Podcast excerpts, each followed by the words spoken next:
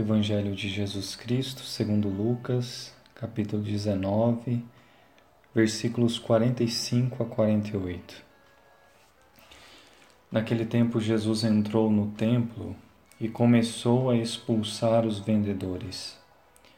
E disse: Está escrito: Minha casa será casa de oração. No entanto, vós fizestes dela um antro de ladrões. Jesus ensinava todos os dias no templo. Os sumos sacerdotes, os mestres da lei e os notáveis do povo procuravam modo de matá-lo, mas não sabiam o que fazer, porque o povo todo ficava fascinado quando ouvia Jesus falar. Palavra da salvação. Glória a vós, Senhor. Os queridos amigos queriam matar Jesus. Esse Evangelho nos traz este povo que, ao não se aproximar de Jesus Cristo, ao não escutar a sua voz, além de tudo, queriam tirar Jesus, queriam tirar a sua presença do meio do povo. Quantos querem matar Jesus nos nossos dias também? Matar Jesus na própria consciência.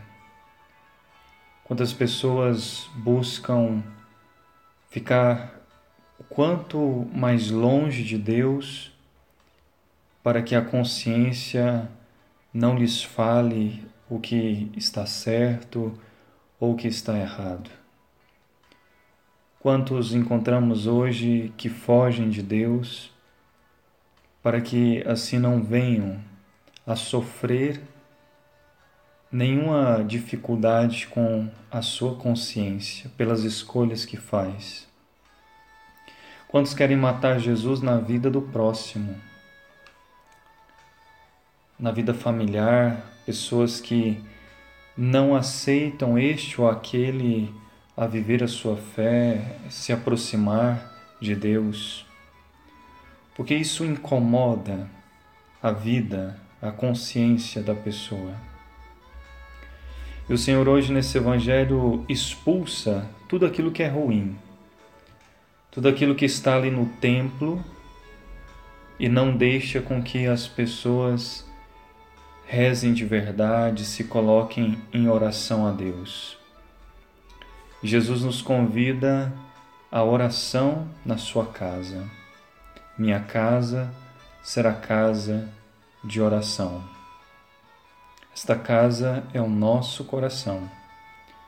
Um coração que precisa estar organizado, um coração que Jesus precisa expulsar tudo aquilo que é ruim, e os sacramentos fazem isso em nós. Os sacramentos nos purifica, organiza o nosso interior, lava nossa alma, de tal forma que o coração organizado, esta casa organizada, é uma casa de oração.